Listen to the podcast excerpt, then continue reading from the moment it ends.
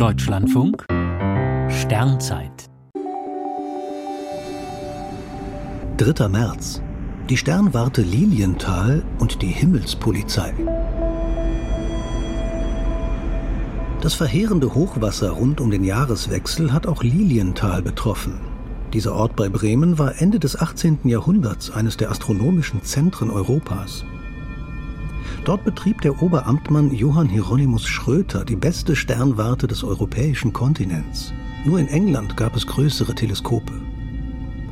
Im Jahr 1800 wurde in Lilienthal die Vereinigte Astronomische Gesellschaft gegründet, die es etwas verändert noch heute gibt.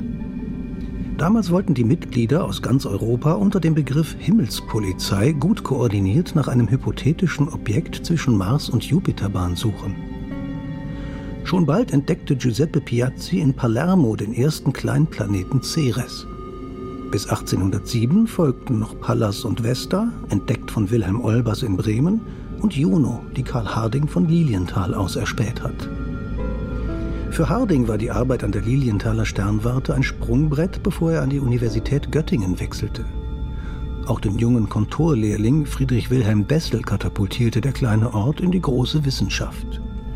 Dort eignete sich der später weltberühmte Astronom, Mathematiker und Geodät seine wissenschaftlichen Grundkenntnisse an. Schließlich ernannte ihn der preußische König zum Gründungsdirektor der Sternwarte in Königsberg und zum ersten Professor für Astronomie an der dortigen Universität. Das Observatorium in Lilienthal hatte leider nur eine kurze Blüte. Es wurde 1813 in den Wirren der napoleonischen Kriege zerstört.